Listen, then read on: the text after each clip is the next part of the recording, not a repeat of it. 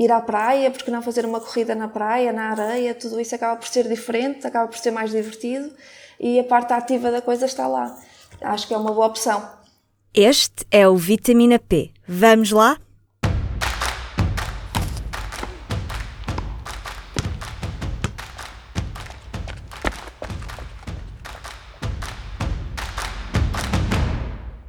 Viva! Eu sou a Carla Pequenini e este é mais um Vitamina P, o podcast de nutrição e desporto do público.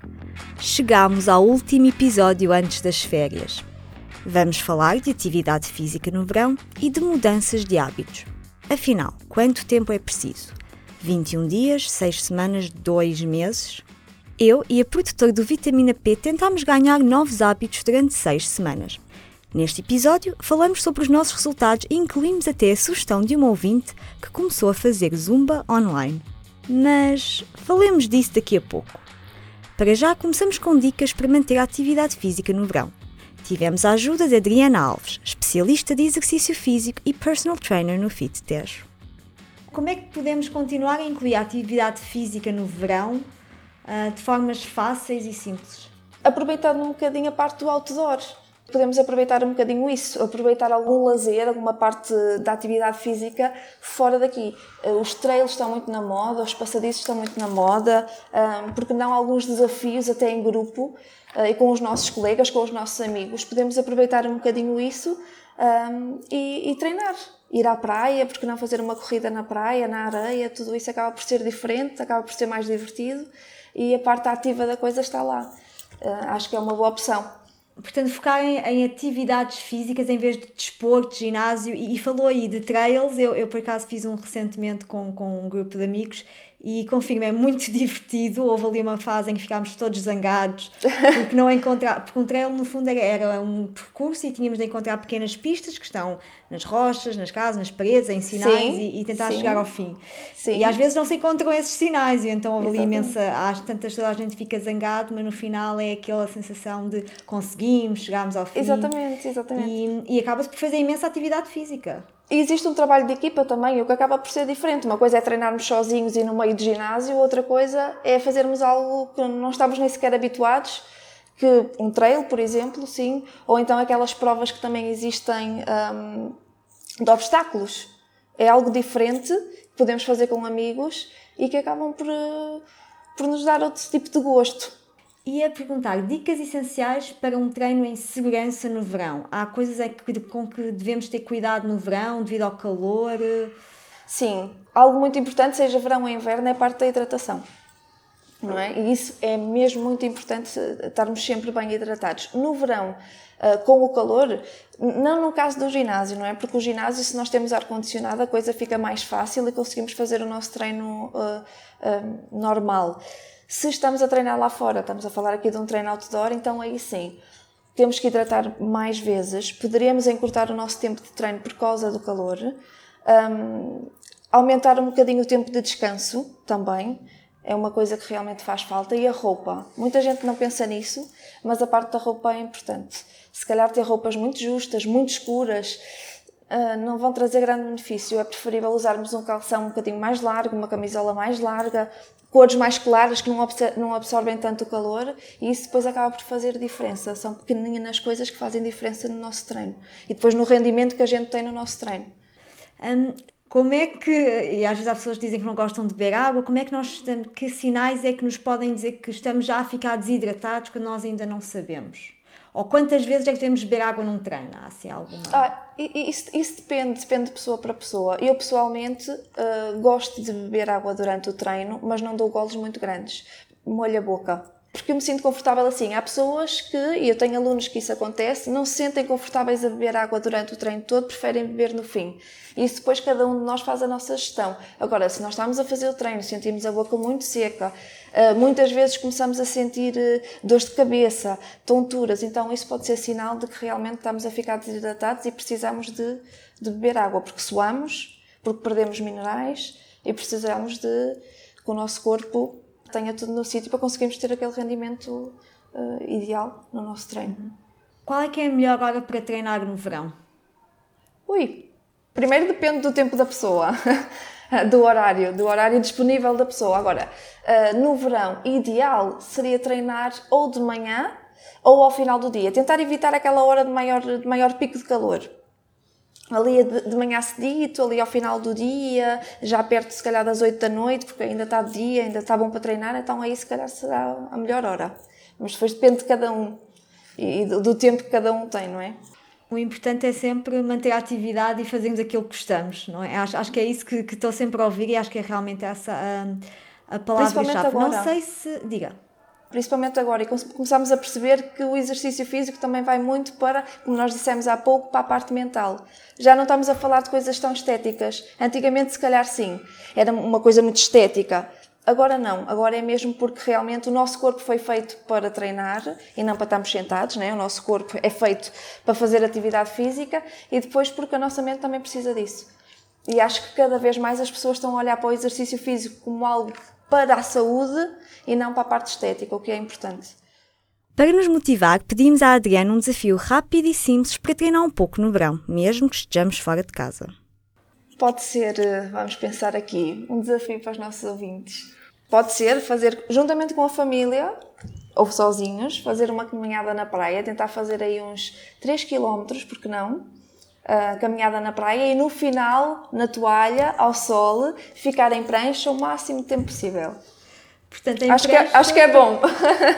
É, eu acho que, acho que vão chegar à toalha e a prancha. Eu, eu chegava à toalha e desistia. uh, mas para quem não sabe, prancha é o quê? Aquele exercício em que nós ficamos com os cotovelos apoiados no chão Exatamente, a parte do antebraço está no chão uh, e só a ponta do pé. E ficamos mesmo como se fôssemos uma prancha da piscina. Temos que ficar nessa posição. Pessoas que possam ter algum tipo de patologia na parte da coluna podem apoiar o joelho, está bem?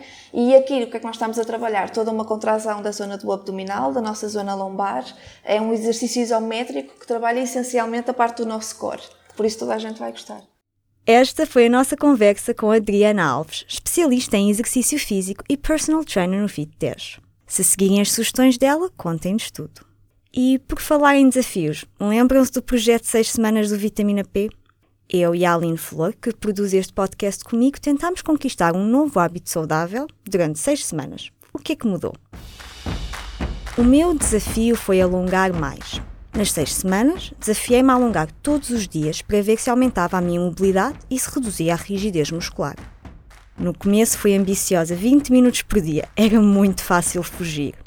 Com o passar das semanas, adaptei a minha missão para pelo menos 5 minutos todos os dias. Eu e a Aline Flor sentámos-nos para falar dos nossos resultados. Já agora, nos dias em que conseguiste fazer o, o, os alongamentos e cumprir, digamos, o, o objetivo, o que é que sentiste que correu bem, que foi bom ou sentiste alguma melhoria? Alongar é relaxante. O meu grande drama com alongar é não fazer eh, as coisas tão bem, porque sei que tenho pouca mobilidade e pouca flexibilidade, e se não estamos a fazer algo perfeito, uh, isso dá-nos obviamente menos motivação, dizemos, ah, nem sequer estou a fazer isto bem, estou a perder o meu tempo, vou desistir. Uh, portanto, eu, eu até gosto de alongar. O problema era esse, era não conseguir fazer tão bem e o tempo que demora. Porque na minha cabeça, 5 minutos a mais são 5 minutos a mais. O que é que uma pessoa não faz em 5 minutos? Uh, portanto, esses foram os grandes desafios. O que comecei a notar de bom é que é realmente relaxante, sentimos menos dores musculares depois, em alguns casos, e hum, acabei por notar, passado 7 semanas, 8 semanas, em que nós já estamos, que acho que estou um pouco melhor a nível de, da minha mobilidade e flexibilidade. Muito pouco, porque isto demora imenso tempo, é uma área em que se demora muito a, a ver o progresso, mas já consigo ver algumas melhorias. Se calhar é placebo effect, ou se calhar é ilusão, mas, mas eu acho que vejo isso deixa-me motivada a continuar, mesmo que não seja todos os dias. Então, e tu, Aline, qual é que foi o teu desafio? O meu desafio foi, pronto, eu inscrevi-me num ginásio, quando falei com o Hugo do PFIT, uh, depois inscrevi-me nesse ginásio e tentei, pronto, tendo em conta a conversa que nós tínhamos tido, o meu plano seria ir a aulas de grupo e também à musculação, algo que nunca aconteceu, não, até porque entretanto por causa da pandemia não menos um incentivo né, para sairmos de casa. E digamos que foi um sucesso moderado, consegui fazer no máximo uma vez por semana fazer uma aula de, de grupo, no caso escolhi yoga e pilates, portanto comecei pelo pilates e a seguir fui para o yoga, portanto também foi muito complicado e também um pouco como tu dizias, o impacto da rotina do trabalho em particular. Não, que acho, é... que, acho que é isso. Acho que o impacto da rotina que já temos feita, seja trabalho, lazer, hábitos, os hábitos que já temos, as coisas que fazemos a certas horas, mudar os nossos hábitos é difícil.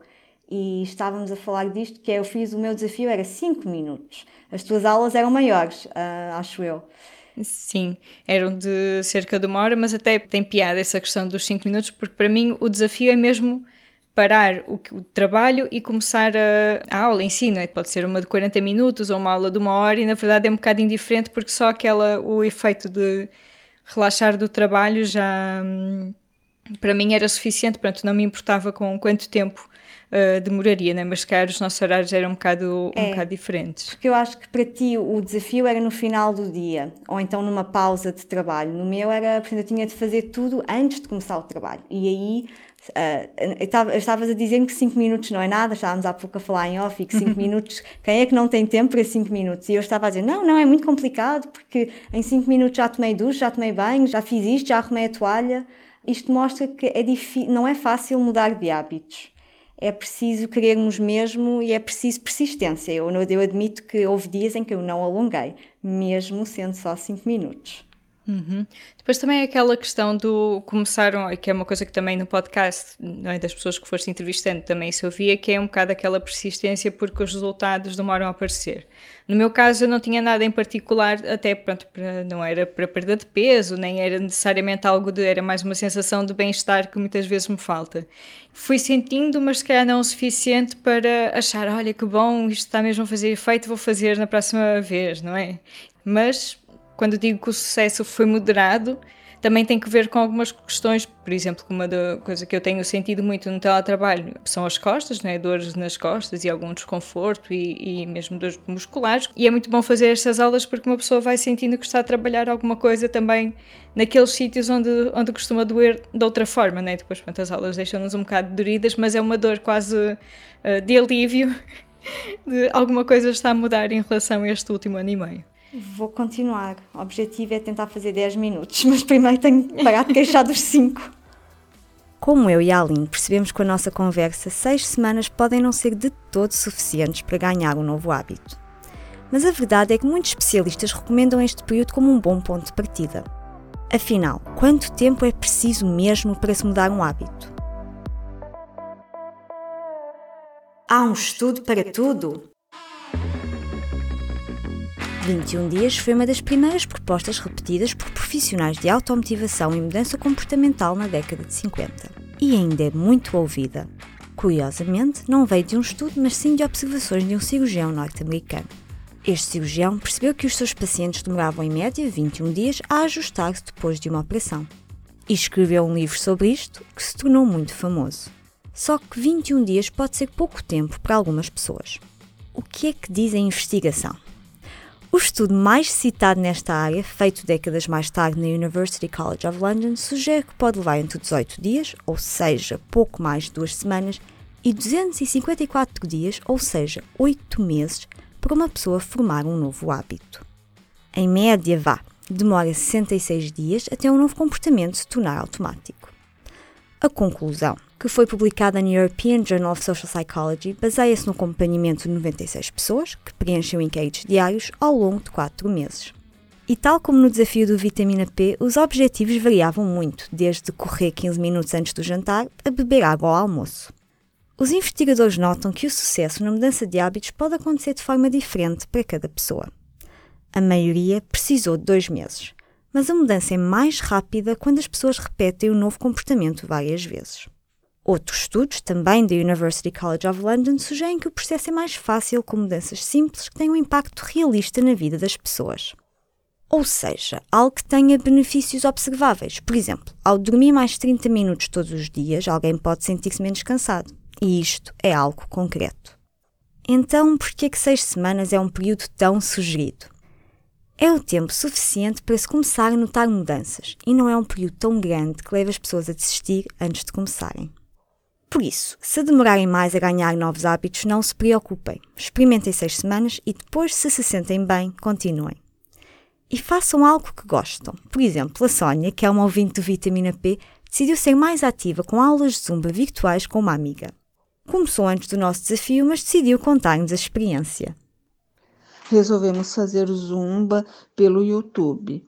Então, te, marcamos sempre o mesmo horário, todos os dias às oito da noite nós entramos juntas, é, nos vemos por WhatsApp, vídeo, acompanhamos uma vendo a outra fazer o exercício e fazemos o mesmo no, pelo YouTube que uma professora em inglês ela dá as aulas e a gente acompanha. E gostamos muito porque assim uma também faz companhia à outra é um incentivo para as duas fazerem e fazemos juntas, sempre no mesmo horário e gostamos muito. O exercício é muito bom, começamos com iniciante para 20 minutos e agora já estamos fazendo de 30 minutos, aumentamos um pouco o tempo e é excelente. Todos deviam fazer o mesmo porque assim uma incentiva a outra pessoa a fazer alguma coisa, é muito bom. É mais uma estratégia para sermos ativos. E por hoje ficamos por aqui. Em agosto vamos de férias, mas voltamos em setembro com novidades do mundo do fitness e da nutrição. Até lá, escrevam-nos com ideias para os próximos episódios, dúvidas ou sugestões. O e-mail é carla.pequenino.public.pt. Este episódio foi produzido, como sempre, com a ajuda da Aline Flor. Até setembro, fiquem bem, com muita saúde.